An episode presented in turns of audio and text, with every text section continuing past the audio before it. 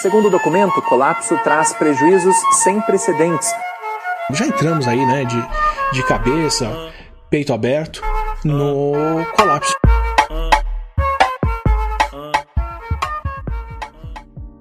Estamos entrando de cabeça no colapso. Esse é o Colapso Cast número 37. Sou Rafael Costa, falando com vocês daqui da, da região Nordeste, Nordeste do Rio Grande do Sul. Rafa, tá Tá? Não se emociona muito, porque aqui, com muita alegria, o termômetro está marcando dois dígitos dessa semana. né? Então, semana passada foi aquele horror, era sempre aquele númerozinho solito ali, sozinho, e a gente sofrendo, passando frio. Né? E estou aqui com meu amigo Leandro Baségio. Fala, Leandro. Beleza, Rafael, beleza, Léo, tudo certo. Coisa. Pois é, essa semana foi uma semana em termos de temperatura melhor, né? Aqui em Porto Alegre, estou falando de Porto Alegre, mas aqui a gente sempre tem grandes surpresas, né? Essa semana aí fiquei sabendo, né, que o, que o DEMAI está para pagar 1,7 milhão para a Avan, para fazer reflorestamento da área que a Avan construiu. é uma coisa engraçada. Ele vai lá, constrói na área e tal, e aí o próprio DEMAI, da Prefeitura de Porto Alegre, vai desembolsar uma grana para pagar esse reflorestamento, que é uma compensação ambiental que o empreendedor, né, no caso, tem que fazer. Mas são as coisas que acontecem aqui Ah. em Porto Alegre, né? São, são liberais, né? São liberais. São liberais, liberais. Liberal. Não precisa do Estado, né? O, o velho da van ele é liberal, não precisa do Estado, mas já que o Estado quer pagar para ele, ele não vai se opor, pelo que eu entendi, né? Ele é liberal, libera um dinheiro aí pra aí que a gente faz as coisas. É. né? Leonardo Santos, como é, que- como é que anda? Semana passada tu estava em Brasília, era isso? E aí, rapaziada, tudo bem? Tava lá, medo e delírio em Brasília. Passei uma semana lá. Tô indo de volta lá sexta-feira. Está na campanha aí pelo reajuste dos servidores públicos federais. Ahn, tava- por incrível que pareça, na semana passada, quando eu cheguei lá, tava 6 graus em Brasília, cara. Tava mais frio que aqui em Chapecó. Os caras estavam quase morrendo lá. Os caras, pô, não tenho roupa pra ficar nesse frio aí. Acho que fazia- Parece fazer, sei lá, 30, 40 anos que não ficava frio desse jeito lá. Nossa. Mas uma coisa com. com- na quarta-feira a gente estava na, na frente do Ministério da, da Economia lá para esperar ver se conseguia conversar, ou pelo menos xingar o Paulo Guedes, né? E vocês acreditam que o cara estacionou o carro na entrada ali do. Ou melhor, os motoristas estacionaram o carro na entrada do Ministério e o Paulo Guedes entrou bem de fininho, se abaixou e saiu vazando como se não.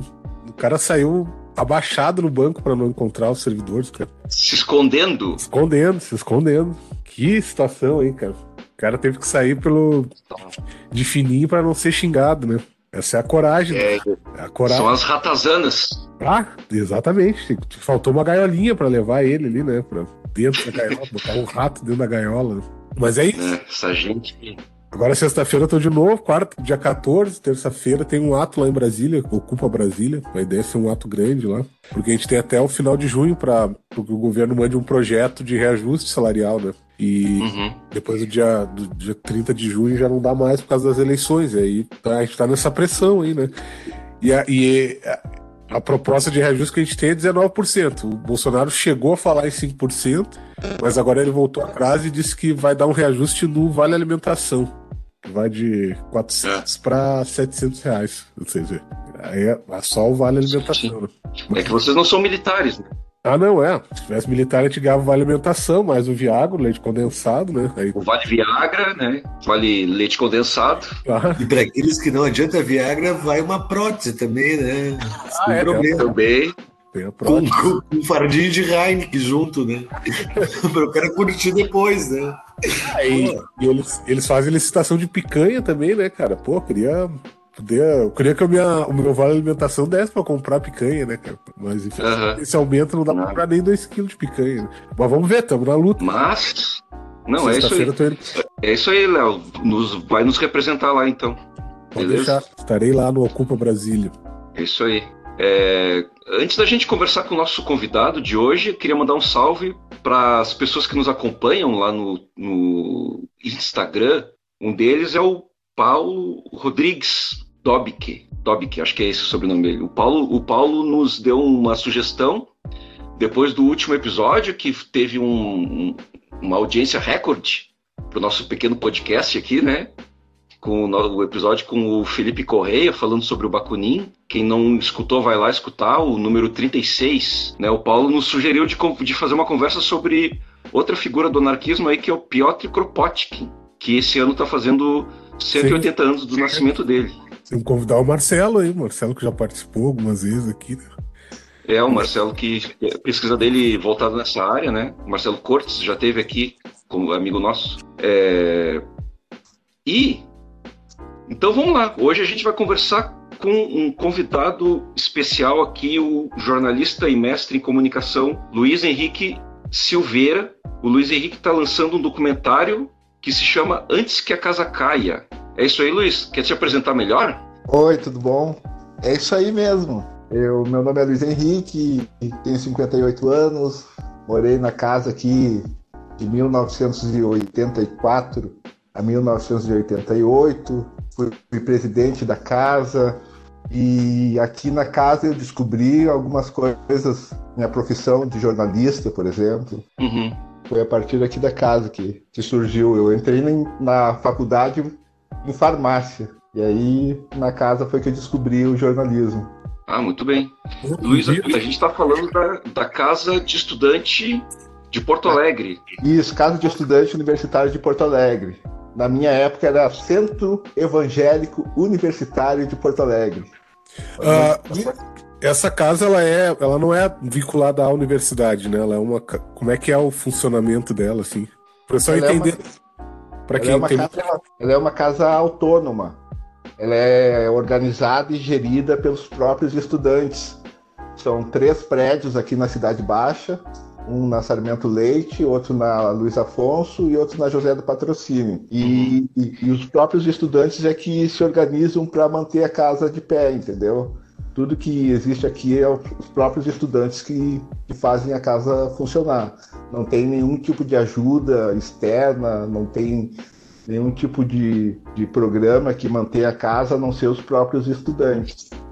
E isso desde 1950 todos os motoristas hum. Isso desde 1950. Lembrando que a não confirmação de suas localizações ou a troca então, de. Então é isso que a casa se mantém por força da organização dos próprios estudantes. Uhum. O Luiz, essa casa, é, é a, a, sigla é a CEUPA, né? Isso, CEUPA. Isso. E... Sempre foi CEUPA. Mesmo sendo uhum. centro evangélico universitário, era CEUPA. Ah, é verdade. A mesma sigla, é verdade. E aí e... virou casa de estudante universitário.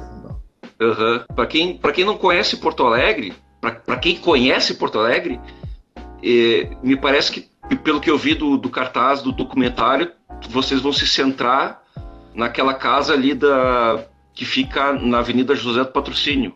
Não. Ou não? É, vai tratar das três casas. Da As três casas. Isso.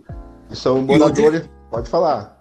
Eu, onde é que ficam as outras, Luiz? Todas começaram a funcionar na, em 1950. A história da casa. A casa foi fundada em 1950. Mas, assim, os dois prédios das, da José do Patrocínio e Luiz Afonso foram obtidos somente em 68. E antes disso, era a casa uh, feminina e masculina. No caso, a feminina era um prédio alugado. Tinha o prédio da Sarmento Leite, que foi comprado. E naquela época, é, os estudantes de São Leopoldo. São Leopoldo fica a 37 quilômetros aqui de Porto Alegre. Hoje tu vai de metrô para São Leopoldo, né? Sim. Mas naquela época, em 1950, para te vir de São Leopoldo para Porto Alegre, era muito complicado.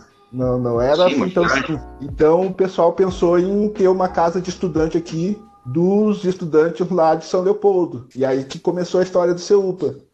E o, teu documentário, Luiz, ele, ele pega a história da CEUPA ou ele se detém assim, em algum período específico?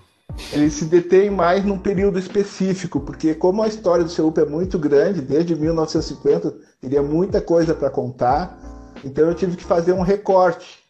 Eu, e aí, que tipo de recorte eu poderia fazer? eu comecei a pensar na questão assim, ó, nós no ano passado conseguimos reunir um grupo de ex-moradores através do, do WhatsApp e esses ex-moradores começaram a se organizar para ajudar a casa, tipo assim, do jeito que Uhum. fosse possível, né? Alguns com, ter, com conhecimento técnico, outros com dinheiro mesmo, né? A gente criou um fundo para que todo mês o pessoal contribui né, para ajudar a casa a se manter, porque não tem nenhuma verba outra. Né? E como as É. casas estão muito deterioradas, porque tem um prédio aqui que vai fazer 100 anos agora. Aham. Aquele da Então- José do Patrocínio. Esse da José do Patrocínio, exatamente. E então tem rachadura, né, tá entrando água pelo telhado, tem uma série de problemas estruturais, entende? A, a gente precisa fazer uma reforma muito forte aqui na casa. Então a Uhum. ideia foi esse grupo começou a se organizar através do WhatsApp e começamos a discutir formas para a gente conseguir ajudar o pessoal aqui a manter esses prédios de pé, entendeu? Foi essa a ideia. Então, mais ou menos o corte do, do documentário é esse. E aí, como tem muita. Cada um hoje tá, mesmo morando aqui em Porto Alegre, é difícil tu encontrar as pessoas, as pessoas têm uma. uma... Cada um tem a sua agenda, né? Então, para reunir essa galera, foi um. Eu comecei a fazer um curso de documentário, e aí nesse curso é que veio a ideia, tipo assim, que tem a questão da locação, como é que tu vai fazer, tem questão de custos, tudo, né, para te fazer um documentário, vai entrevistar as pessoas, tem toda uma demanda, né, para te Uhum. organizar um documentário e reunir um monte de gente. Aí a gente começou a pensar na forma mais simples de fazer isso. E a forma mais simples foi convidar o pessoal para vir um dia aqui na casa. Mar- Marcamos no domingo. Aí a galera veio aqui na casa no domingo, em diferentes horários também. A gente passou o dia inteiro fazendo captação de imagem fazendo entrevista com a galera em um dia. E nesse um dia que rolou o documentário, entendeu? Daí dessas entrevistas e dessa visita, uns visitaram a casa 1, outros visitaram a casa 2, outros visitaram a casa 3. E em cima dessas visitas a gente montou o documentário com as falas do pessoal, os encontros, né, as histórias, né, da conta histórias saudade. sobre a casa. É, são histórias da casa, história da- das pessoas que estavam na casa, né? Das coisas que, na época, período é de 1980. É a galera que morou comigo nessa época de, de 80, né? Então, como a gente estava nesse grupo do WhatsApp, nem todo mundo pôde vir, mas o número de pessoas que veio foi surpreendente, assim, tem um bocado de depoimento e cada um contando uma história e cada um se lembrando de uma história e falando de outras histórias. Então é muito legal esse Quantas reencontro. pessoas moravam na, na casa na tua época ali, Luiz? 89 pessoas. E hoje, por conta dessa. dessa. E hoje, por conta dessa falta de estrutura da casa, alguns quartos foram fechados. Né? Não estão sendo. não podem ser utilizados. E também por um processo de individualização, por exemplo, tinha quartos que tinha quatro pessoas moravam juntos na época. E hoje tem quartos que mora duas pessoas. É, quartos individuais quase não existia, a gente era bem coletivo naquela época. E, Sim. e aqui a casa ela está muito bem localizada, o bairro Cidade Baixa, né? Quem sabe aqui em Porto Alegre, né? A CB é o melhor bairro que existe aqui para se morar, né?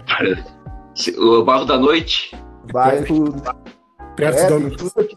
perto do campo Perto do Palmeiras, né? Isso, tem tudo aqui, entende? Então, tu morar na Cidade Baixa é espetacular para qualquer um, né? E, e naquela época de- da década de Tu sabe 80, que eu fiz.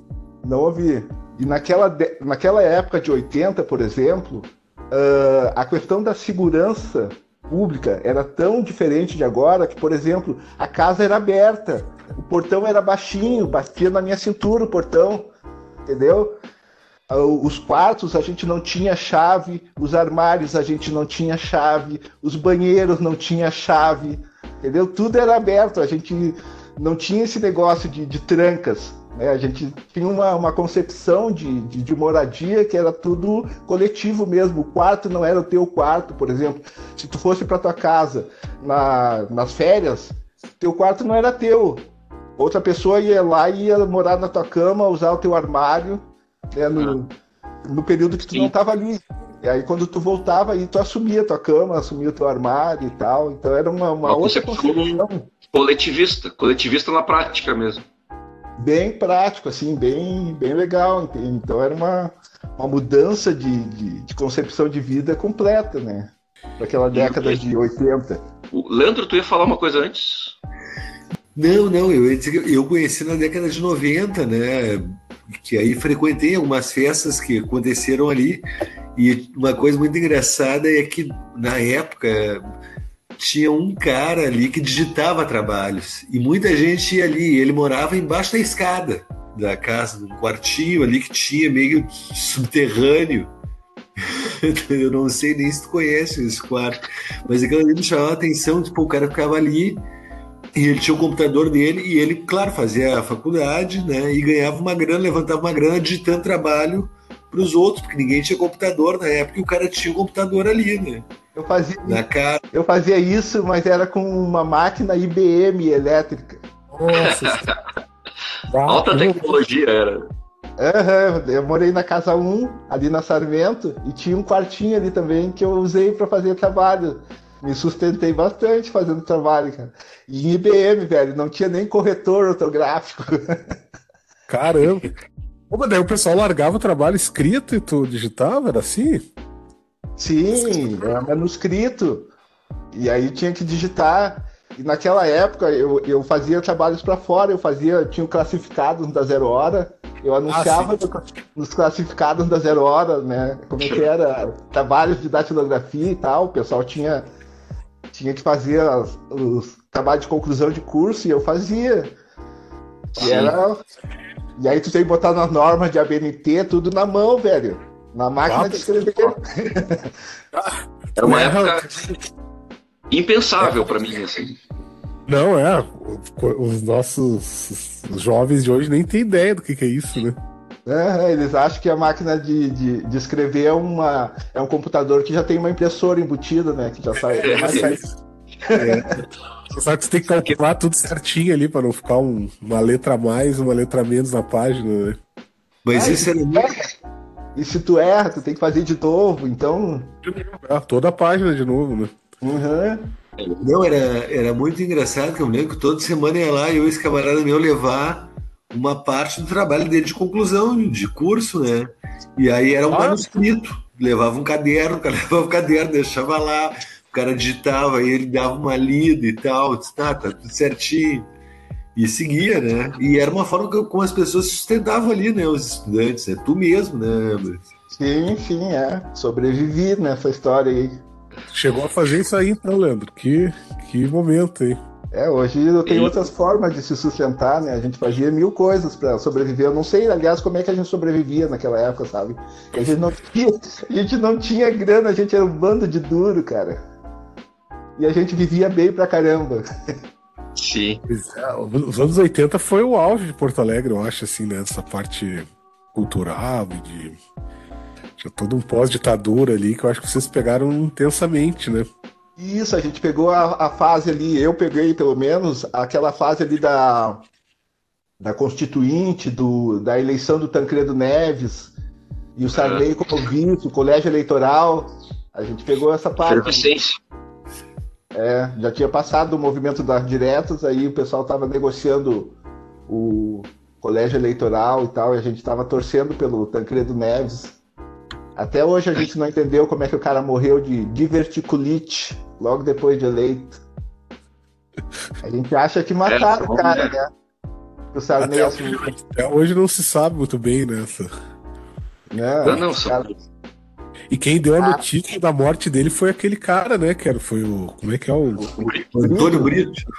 É, que foi governador depois. Governador, é, exatamente. E que caiu num ostracismo tremendo atualmente, né? Sério? Ele existe ainda na política? Acho que não. Né? Cara, não. ele depois que saiu do governo, se eu não me engano, ele acabou virando diretor de até de uma empresa dessa de calçados, não sei se é ortopé e tudo mais. E aí até rolava uma polêmica, né, de que ele deu algum favorecimento para esses caras no período que ele era governador e daí depois saiu, foi ser diretor da empresa e tal. Mas ele sumiu do Rio Grande do Sul, né? não sei. É, apareceu. É, não sei se é por medo e tudo mais, mas olha, porque ele fez muita merda, né, cara? Enquanto governador, ah, ele. O pior governo do Rio Grande do Sul, né? Com ele, no governo dele, a CRT foi privatizada. Exatamente. Foi. E hoje a gente pode pagar um chip pré-pago, né? Graças à privatização. E eu tenho Que essa internet aqui que eu não consigo botar minha cara no- na chamada aqui. Ah, mas se fosse a CRT ainda, seria pior. Eu me lembro que eu tinha. mesma, né? Eu, eu também tô na mesma aqui que tu, com essa internet. Eu tinha colegas que tinham aparelhos da CRT celular ainda, cara. Na época do, do ensino médio Eu vou ali, quando celu- história pra vocês. Eu trabalhei na CRT e eu entregava fonograma. O que, que é um fonograma? É, é tipo um telegrama fonado. A pessoa ligava para a CRT e mandava uma mensagem, por exemplo, de felicitações. Aí era aquelas máquinas de telex que tinha uma fitinha cheia de furinho, amarelinha. E Aham. aquilo ali ia, ia, ia digitando, aí imprimia, aí pegava aquela folhinha, dobrava, colocava no envelope. E eu, com 15 anos, era entregador de fonograma na CRT. E aí a gente ia entregar nas casas. E como é que a Nossa, pessoa codificava essa tira aí de. Era uma, era tipo um telex, né? Era uma máquina de telex que tinha. E aí fazia umas, umas, umas fitinhas amarelas cheias de furinha. E aquilo ali era, era a forma de, de mandar a informação. Vai, hoje os caras mandando áudio de 5 minutos no WhatsApp, né? Eu não tenho reclamando. paciência. E Não tem paciência reclamando. Mas tu vê, cara, eu tenho um irmão que trabalhou no correio e ele trabalhava na parte dos telegramas. Ele Isso. recebia o telegrama. E aí, e o telegrama era comunicação rápida, ele era como o WhatsApp antigamente, Ah, é? né? Quando queria mandar uma mensagem rápida, fazia mandar um telegrama. né? Exatamente, levava um dia no máximo para chegar na É. casa da pessoa. Imagina é ele é? tendo que esperar um dia pra receber uma mensagem. É. Onde, e o telegrama, Mas não ele. tinha nem telefone celular, cara. O telefone era, era aquele telefone fixo. E nem, Isso, é. né? nem todo mundo tinha. O orelhão era de fichinha. É. O, o- Ah, o é. telegrama não usava preposição, né? Era, era escrito direto, assim, né? Isso, é, não tinha pontuação, exatamente. Mas... Que como- Hoje em dia também não tem pontuação, né? É, Hoje também não tem pontuação, né? Mas não é um problema da máquina. Não é um problema da máquina. não, não, não, não. O problema é que tá atrás da máquina. É, Bruno, que- exatamente. como é que o financiamento do documentário, como é que, como é que vocês fizeram? Como é que foi? Vocês bancaram? Teve financiamento de algum lugar? Apoio? Não, não teve nenhum financiamento. Eu, eu tenho, como jornalista, eu tenho os equipamentos, tenho uma máquina, uma, uma SLR, né? Tenho uns microfones. E fiz na Uhum. cara e na coragem, assim, sem nenhum custo legal. pra casa. Que massa, que massa. Foi doação mesmo minha, assim, de, do meu tempo, da minha disponibilidade de fazer, entendeu? Sim. Muito, Muito dentro daquele espírito que nem quando eu comecei a fazer o primeiro jornalzinho da casa. Ah, fiz teve. E essas coisas Foi que aparecem. jornalismo?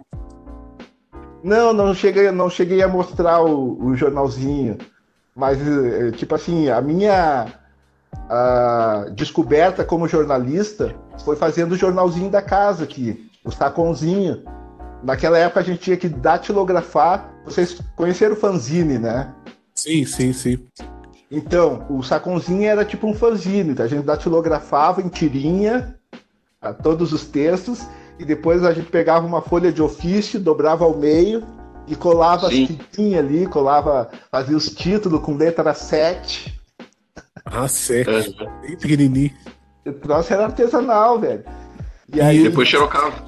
e depois xerocava, exatamente. Nessa época tu fazia farmácia ainda. Fazia farmácia, mas é tipo assim, eu fiquei. Eu entrei na farmácia, fiquei um semestre, tomei um pau danado, só tirava E e B. Nossa. Aí, bah, tava desistido da farmácia. Cheguei a desistir da farmácia, comecei a fazer um cursinho pré-vestibular para fazer outro, outro vestibular. Entrei no, no pré-universitário lá, me matriculei e tudo, fiquei dois dias e disse, pá, não tenho condições de fazer curso pré-vestibular de novo. É muito chato esse negócio. Voltei para farmácia de novo. Pra farmácia. Voltei, daí fiz mais um semestre, consegui tirar B, consegui tirar uma notinha melhor, me dediquei.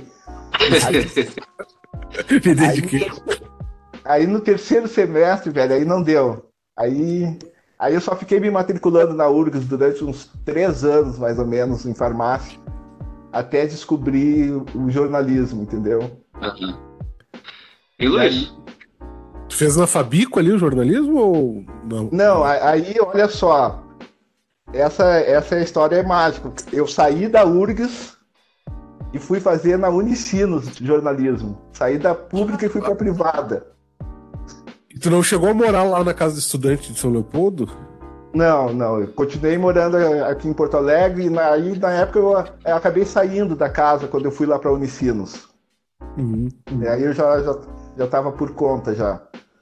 E, e lá na Unicinos, daí nesses três anos que eu fiquei vagando dentro da URGS, né? Aí eu fiz movimento estudantil, fiz movimento de casa de estudante, viajei que pelo. Brasil fazendo movimento estudantil, conheci o Brasil fazendo movimento estudantil, é, Que indo nos massa. congressos da Uni, nos congressos de casa de estudante. Era uma loucura. Ah, eu ia te perguntar o. E como é que era a relação da, da casa de estudante com o movimento estudantil, assim? O pessoal era em- participava ou era hum, nem todo mundo? Como é que era essa. Tem o movimento de casa de estudante, né, no Brasil, né? Que é bem forte. né? Exatamente. Existe um movimento de casa de estudante. Inclusive, eu fui presidente, coordenador, não era presidente, da Secretaria Nacional de Casa de Estudante. E, e esse movimento ele existe até hoje. As casas continuam se articulando e, e tem a Secretaria Nacional de Casa de Estudante. E só que essa relação do movimento estudantil com a casa de estudante nunca foi uma relação muito orgânica, né? Mas eu acabei indo para o movimento estudantil justamente para tentar fazer essa ponte entre a casa de estudante e o movimento estudantil, até para que, por exemplo, dentro do movimento estudantil se bancasse a política de assistência para as moradias. É, esse foi um do, uma das, dos meus objetivos dentro do movimento estudantil era fazer com que se desenvolvesse uma política para bancar assistência para as casas de estudantes, principalmente as autônomas, porque as, as ligadas às universidades federais, essas aí têm, têm uma verba já, um, um recurso, né? Mas existe muita casa que não tem vínculo com a universidade. Aqui mesmo em Porto Alegre tem a Ceuaca, por exemplo. A Ceuaca está fechada porque, embora ela seja uma, uma casa que, do, do início, do, do mesmo tempo que o seu UPA, só que ela chegou num grau que ela não tem mais condições de habitação, entende? E aí os estudantes acabaram tendo que sair da casa, então até hoje discutindo uma, uma forma de tentar eh, manter a, a, a Ceuaca como uma casa de estudante. Luiz, ah, eu não sei se tu tem ideia, mas quantas casas de estudante tem em Porto Alegre? Tem sete casas. Sete casas. Isso. É, e, e essas casas, ah, elas atendem, tem as da URGS, né, que é só estudantes da URGS. a URGS tem três: a CEL, a CEURGS e a CEFAV. Sim. A, aqui aí tem o CEUPA, tem a JUC 7 e tem a CEUACA. E tinha uma outra casa ali na Thomas Flores, que fechou já também. E como é que, e, e como é que Pode falar. Não, não, desculpa. E como é que ficou essa situação agora na pandemia? Eu não sei, porque é uma situação, né? Porque as universidades fecharam e tal, e, e os estudantes ali que estavam nas per- casas. É, os estudantes voltaram para suas casas, né? No caso, ficaram poucas pessoas aqui na casa. Pelo, e- e- a- o documentário foi gravado justamente no finalzinho ali da pandemia, em novembro. No finalzinho Hum. da pandemia, não terminou ainda, né? Sim. E então, assim, os estudantes ainda não tinham retornado para casa. Então a casa estava meio ociosa, estava meio abandonada também, sabe? Então a coisa ficou pior ainda. Uma casa sem habitante, ela tende a se deteriorar mais ainda, né? Sim. E Luiz, um- uma curiosidade minha.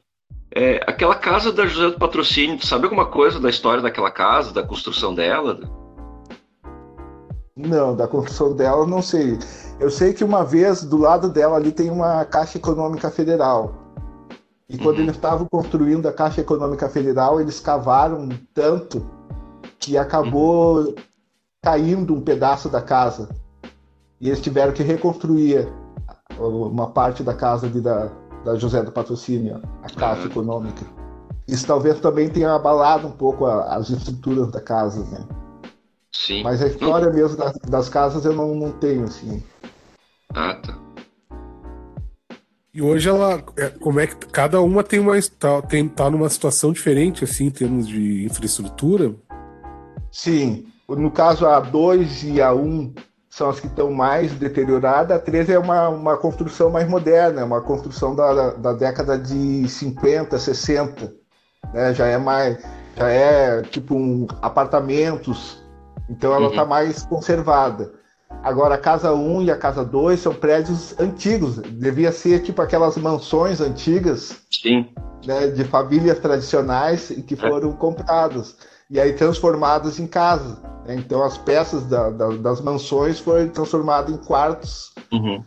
e aí virou a casa de estudante. É, eu sei que eu sei que ali aquele bairro da Cidade Baixa, a- aquela parte da Cidade Baixa ali eram era sítios, né? Sítios grandes assim. no- é- era o era a zona rural de Porto Alegre, né? No século XIX início do século XX. É, os terrenos das casas são muito grandes, são bem grandes assim, terrenos, sabe? A 3 já não tem, a, a 3, por exemplo, ela já ela ocupa todo o terreno, a construção dela. Agora a casa 1, por exemplo, ela tem um jardim, pelo menos tinha um jardim lindo, assim, todo gramado, e tinha um salão de festas nos fundos, onde a gente fazia as festas. E a casa 2, por exemplo, tinha uma cancha de futebol atrás. Pra te Uhum. ver o tamanho dos terrenos. Eu lembro de festas juninas ali na. Da, Isso, casa- na casa 2. Pátio gigante ali, né? Exato, é. A galera fazia muita festa ali na 2 e na 1. Um. A 3 já não se fazia tanta festa porque ela ela já é mais apartamento, não é?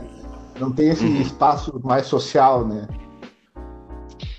E, e tu vê como esse trabalho de, de- esse trabalho de vocês é, é tão importante assim, porque essa questão da permanência do estudante na universidade, né, da assistência ao, ao estudante, é uma questão que pouco se conhece na sociedade em geral, né? Normalmente as pessoas pensam que o estudante universitário é uma pessoa privilegiada, assim, que, né, que, que, que tem tudo de bom, que estuda, e eh, na realidade as pessoas, eh, elas, muitas têm que sair da sua cidade para poder fazer um curso universitário.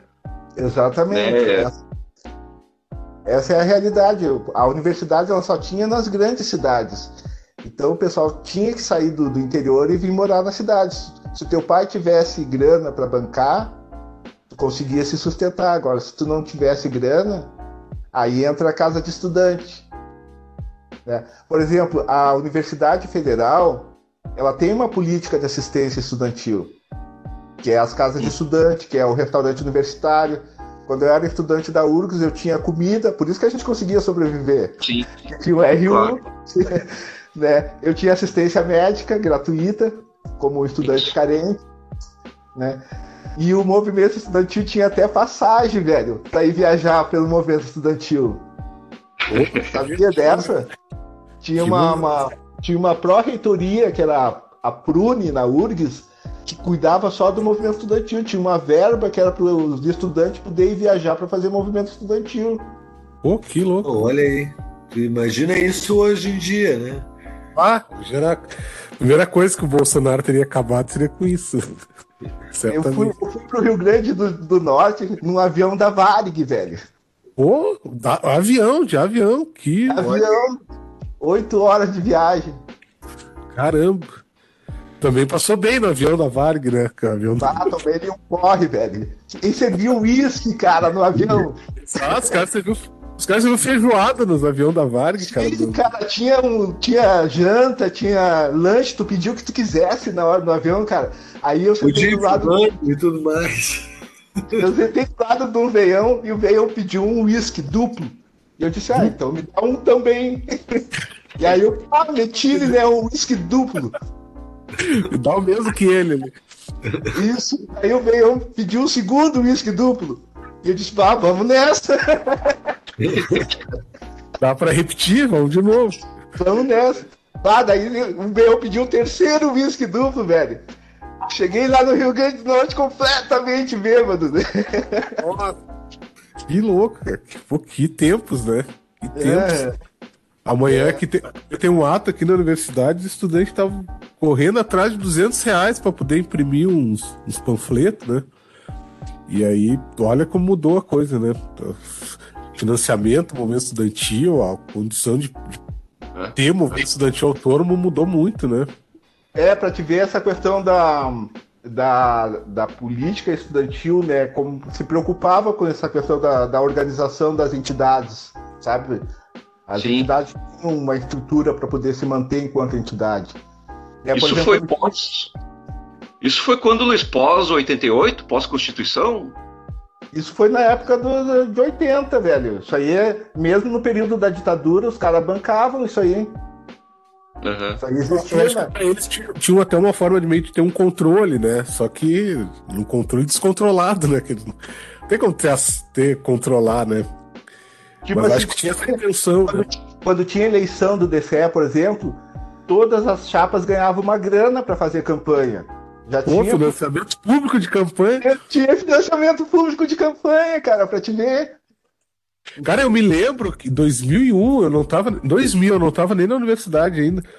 Que tinha debate pro, pro DCE que passava na televisão, cara. Eu tinha um programa da, na Bandeirantes à tarde, da Ipanema, que os caras faziam um debate das chapas do DCE na, na televisão, cara. Olha só que tempos que era aquele, né?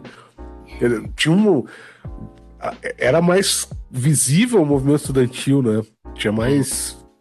Era mais permeável, assim, na, na sociedade, né? Ah, Hoje o essa discussão de, de cidadania, né? Eu acho que era uma, uma discussão que estava se fazendo, assim, né? Da importância da participação das pessoas na sociedade. É, tinha um sentimento republicano, entendeu? É, Isso. Essa é a Isso. coisa. O, termo é esse, é o sentimento republicano, de que tinha que ter organização da sociedade, que tinha que ser bancada essa organização, por exemplo, o movimento sindical, né, tinha Sim. a contribuição Sim. sindical, quer dizer, tinha, se, se estimulava esse tipo de organização, porque se via que isso era importante também para manter a, a estrutura. né, tinha que ter a oposição. Né, hoje, os Hoje- caras querem acabar com a oposição, querem eliminar. Hoje, hoje a coisa é tão, é tão diferente. que Aqui, aqui onde eu trabalho, por exemplo, tem uma discussão que a universidade considera que DCE e sindicato dos técnicos ou dos, dos docentes, eles são entidades privadas. Então, por exemplo, a gente não pode ter uma sala na, na universidade, não pode ter um espaço na universidade, porque são entidades que não fazem parte da universidade, são, uma- são coisas à parte. Olha como mudou a própria concepção. Tu falou que tinha uma pró-reitoria para gerir isso, né? Para fomentar.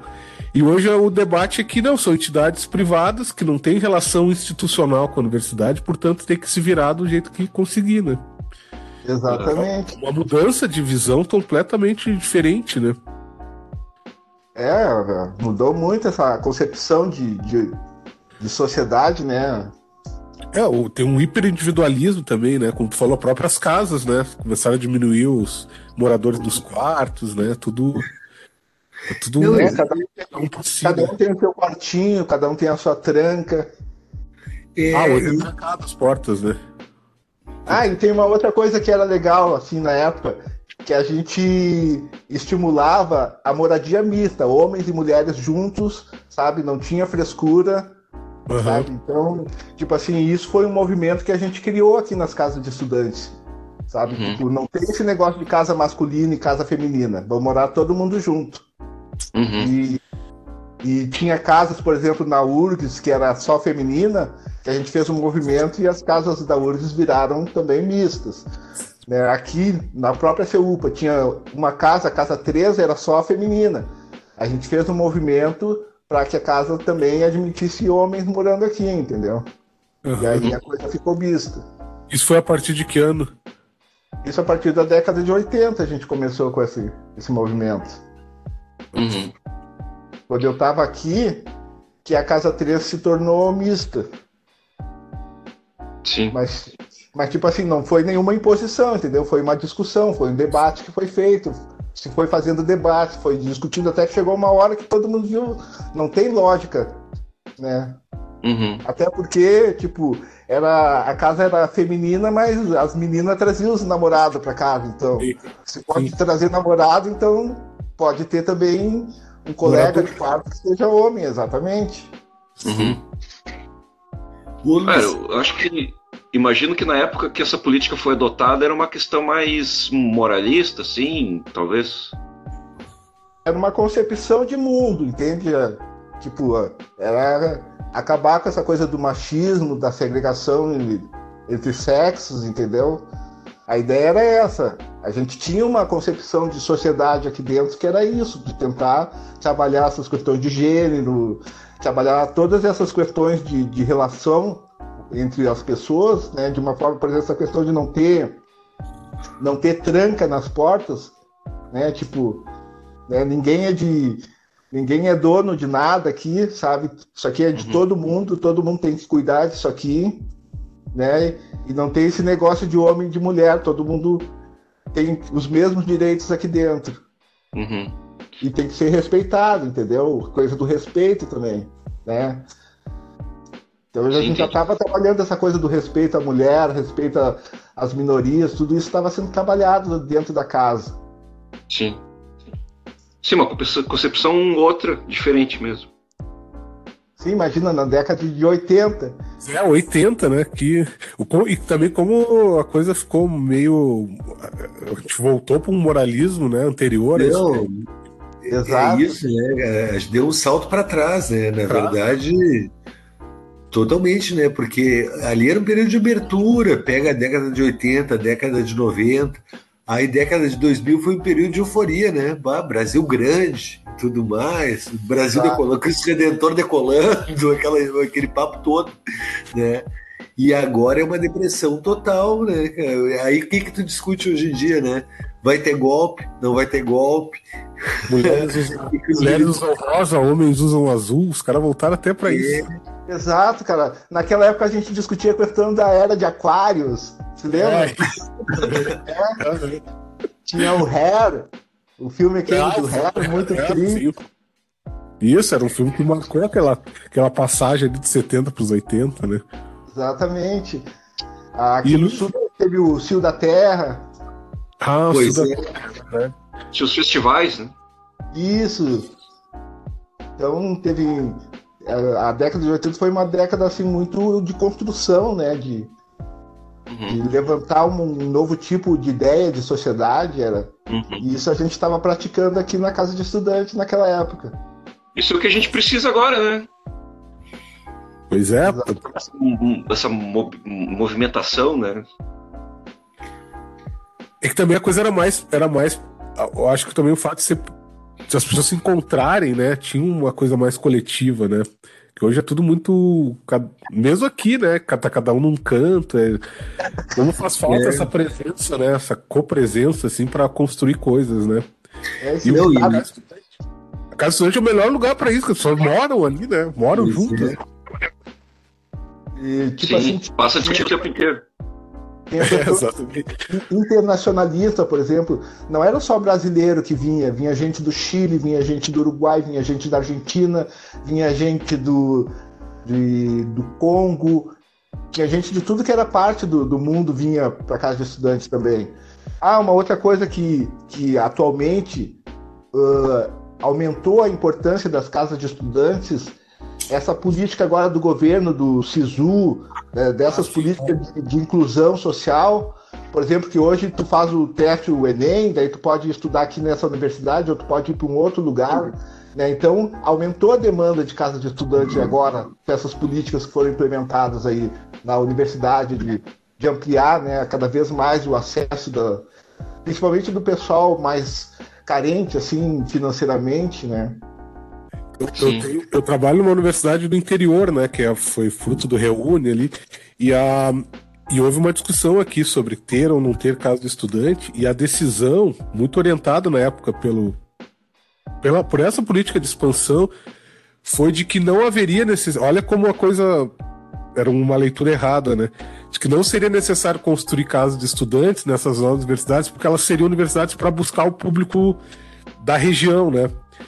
Porque interiorizar era, era para justamente não precisar fazer aquele movimento de sair do interior uhum. para as capitais. Só que acabou que com o SISU tá vindo gente do Maranhão, da Bahia, São Paulo, e a gente vê quanto faz falta uma casa de estudante para acolher esses estudantes. Porque todo início de semestre é aquela coisa, o pessoal nos grupos de Facebook, gente, tem algum lugar para morar, tem algum quarto, tem. Porque não tem a casa de estudante, né? Então, a... ainda é importante a casa de estudante, independente da região que seja, não importa se é no interior, se é no... na capital, ela ainda é necessária, né? Porque mesmo sendo do interior, o pessoal vai vir de outras cidades. De outras cidades, exatamente. Tem cidade de 100, 150 quilômetros, outras mais perto. Mas não é barato se deslocar desses lugares para uma. Pegar transporte. Geralmente não tem transporte público, de ônibus, de, você tem que pegar transporte particular, então acaba ficando caro, né? Então tu interior. E não é, e não é fácil, né, cara? Tu viajar duas horas, ter quatro horas de aula depois voltar mais duas horas. Eu tenho um aluno que chega em casa uma da manhã, por exemplo, e no outro dia, seis e meia, ele já está no trabalho já.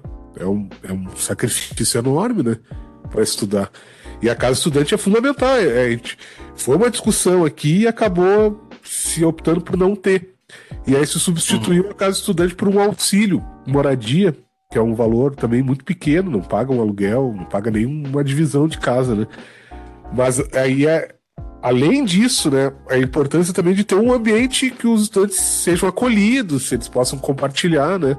A Casa Estudante faz todo esse, esse, esse, esse processo de aproximação também, né? Porque essa política de hoje de auxílio moradia é cada um por si, né? Se vira. Exatamente, é. Se vira. Aqui na casa de estudante, por exemplo, tu tem que administrar a casa. Né? Uhum. E tu tem que administrar os conflitos também. não é só a casa, entendeu? Imagina um monte de gente morando junto, cada um vindo de um lugar e cada um pensando de um jeito diferente, sabe? Então tu vai ter que, de algum jeito, tu vai ter que dar uma harmonia para esse negócio. Então tu aprende aqui a trabalhar com pessoas diferentes, né, a respeitar as outras pessoas, a, a saber o teu limite, até onde tu pode ir, até onde tu não vai ir, entendeu? Isso é uma coisa cidadã até, sabe? Tu aprende a conviver com as pessoas aqui. Claro. claro. Não, e dentro da, da, própria ideia né, da universidade, né, cara? Tu tem ali um cara que faz farmácia, um cara que faz biologia, o outro que faz história, o outro que faz geografia, enfim, ciências sociais. Os caras estão trocando, né? É, é outra convivência, né? Exato, é. agora tem, tá mais rico. Só que por outro lado tá mais individual também. É, é já é todo, cada um por si, né? Se vira e vai achar o seu lugar para morar e, e, vai aprender a viver com os outros na marra, porque não tem esse processo. E geralmente são pessoas muito jovens que saem da, da família, né? E a casa estudante tinha esse papel meio de, de aprender a lidar com o mundo fora da família, né? E agora não, né? Agora é Dá o seu uhum. jeito aí, dá o seu pulo e corre atrás, né? Mas, Luiz, eu queria te perguntar uma coisa. Podia contar uma, alguma história que vai estar no documentário, sem dar muito spoiler, assim, sem tirar o, o, o suspense da, da estreia, né? Mas de, de, repente contar alguma história que tu achou interessante que tá no documentário ali pra gente. Tudo isso que a gente conversou agora tá no documentário, velho. Ah, que massa. É. Essa nossa conversa aqui é o documentário, só que contado por muitas vozes, por muitas pessoas, entendeu? Então, ah, que legal. então essa nossa conversa aqui é o que vai estar no documentário. E aí as pessoas vão estar contando essas histórias que eu falei aqui para vocês, só que uhum. cada um contando um pedacinho e, e tá muito interessante. Ah, legal. Tô bem curioso. Eu, assistir. E o documentário, então, tem estreia no dia 13 de junho, lá no Cine Capitólio, em Porto Alegre. Isso, na Cinemateca do Capitólio, é. Ele tem 38 minutos. E tá mais ou menos grande. O que eu posso dizer assim, tem uma parte que é de entrevistas, né, onde o pessoal é entrevistado, e tem uma parte da visita, onde o pessoal entra na casa, ah, vai mostrando uhum. como é que é a casa, vai dizendo onde ele morava, como é que era, uhum. entende? Ele vai contando as histórias dele na casa, nessa visita que ele, pessoal fez. Sim. Aí tem uma parte que as pessoas se encontram no horário da visita, assim, vários se encontraram, mataram a saudade, se lembraram de coisas que aconteceram Ah. na época. Que massa. Que da hora. E Luiz, e de- depois, do, depois da estreia no dia 13, o documentário Antes que a Casa Caia vai estar disponível na internet? Sim, vai pra internet, vai pro YouTube. E Eu a quero ideia passar. é essa. E, e essa coisa Passar do, na universidade. e, o e a coisa do lançamento é, é justamente isso, para não, não, não, não ia ser legal só fazer o documentário e colocar na internet, entendeu? Claro. Marcar, né? Fazer uma, uma marcação. E o lançamento num lugar que também a casa quase caiu, né? Porque o Capitólio ali foi É outro mesmo, lugar. também tem o Capitólio ainda sobrevive, né, cara? Eu acho que é do, o- acho que é o único cinema de, de rua que ainda existe em Porto Alegre. Tinha aquele da Rua da Parte Show, né? Aquele que ainda tava É. lá Não existe sobrevivendo. mais, nem Não existe. prédio. O Vitória, que é ali na esquina da Borges, virou uma casa de material elétrico, alguma coisa assim. É, loja de lâmpada, né? O, o Cine Avenida tem o prédio ainda, mas é só o prédio, não é mais. O Capitólio é de Baltimore. Baltimore. Fizeram lá um condo- condomínio Baltimore, lá na É. Oswaldo Aranha. Baltimore, Baltimore. tem um cara. cartório junto. O, O o Capitólio ABC é Venâncio, o ABC também dançou. Não, o E esses Avenida é, fa- é a universidade, né? Privada. E, e olha como a coisa foi rápida, porque eu, eu, tava, eu tava assistindo hoje um, um, um- um vídeo no YouTube dos caras discutindo o fim dos shoppings. E aí, ou seja, teve o fim do cinema de rua, agora estão discutindo o fim dos shops, que por consequência o fim do cinema, né? Não tem mais ter cinema agora, né? Agora é só Netflix, é só streaming, né? Ah, o fim do cinema no shopping. É porque os shoppings estão entrando em decadência em função do. Aqui no Brasil ainda não tanto, mas em outros países, em função do comércio eletrônico, da Amazon, dos caras. Tu não precisa sair de casa, os caras te entregam no mesmo dia lá. Tem lugar que entrega com drone na tua casa, né? E aí, então, o shopping que ainda era o, o lugar do cinema, ele mais- nem esse lugar mais vai existir, né? Nem compras, a pessoa vai mais fazer, ela fica só na internet dentro de casa. Ah, a pessoa vai ficar. Por, Eu por quero. curiosidade, eu, eu passei, eu tava em Porto Alegre no fim de semana retrasado e eu passei pelo shopping Rua da Praia e lá o cinema fechou. É. Pois é, pois é, daqui. Não vai mais ter cinema daqui uns 10 anos, que não tem mais cinema assim. Cinema vai ser um negócio muito de nicho, assim, muito cultural, assim, muito. Eu me lembro que essa história do, do cinema no shopping foi até uma tese que, um- que foi construída aqui na URGS, na Faculdade de Administração, que foi uma reinvenção do, do, do cinema no shopping, porque o cinema já tinha acabado. Aí ir para dentro do shopping foi uma reinvenção.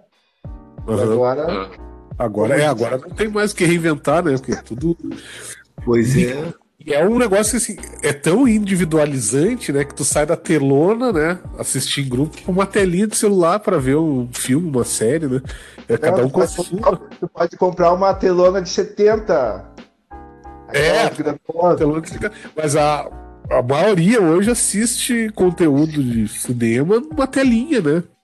Direto, Só- é, no celular. É. Só do celular mesmo. No futuro a pessoa vai no cinema no metaverso. A pessoa bota É, um cara. óculos. A pessoa com 170 quilos, né? Porque ela só fica em casa, não sai de casa. Com 170 quilos com doido, né? de realidade É, virtual. aquelas pessoas do, do, do Wall-E, o desenho aquele. É, exatamente. Esse é o futuro que nos espera, né?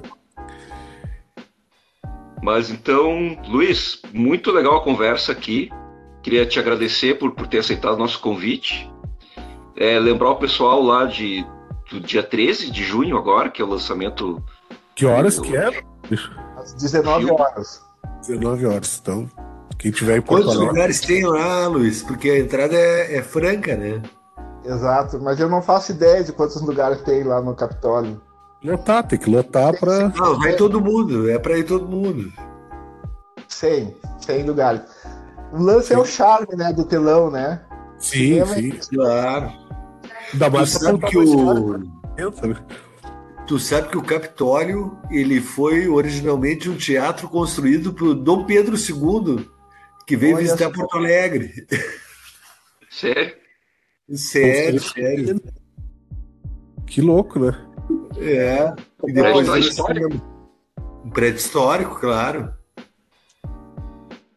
Muito bem. Ficou muito tempo fechado também, né? Muitos Pô, anos. Ele, ele hoje é da. Ele é da prefeitura hoje em dia, né? A prefeitura tem ali, explora, aluga para. Acho que tem a cafeteria, alguma coisa assim, né? Mas ele é um prédio histórico, né? É um prédio bonito pra caramba, né? Bonito. Toda a fachada dele. As luzes ali na frente, com aqueles cinemas bem clássicos, né? Antigão, assim. É, ele, ele foi, ele foi restaurado, né? Restaurada. Ele passou por uma baita de uma reforma, assim, né? nos detalhes, em tudo.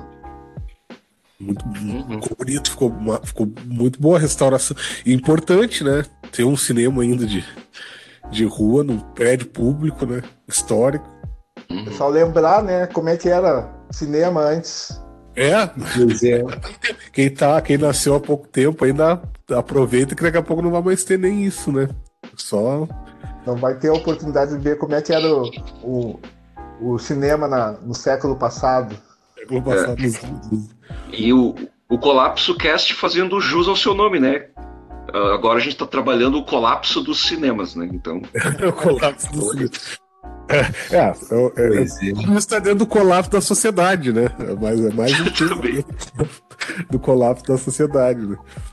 E o, e o documentário é para evitar o colapso da casa de estudante, entendeu? Pois é, Exato.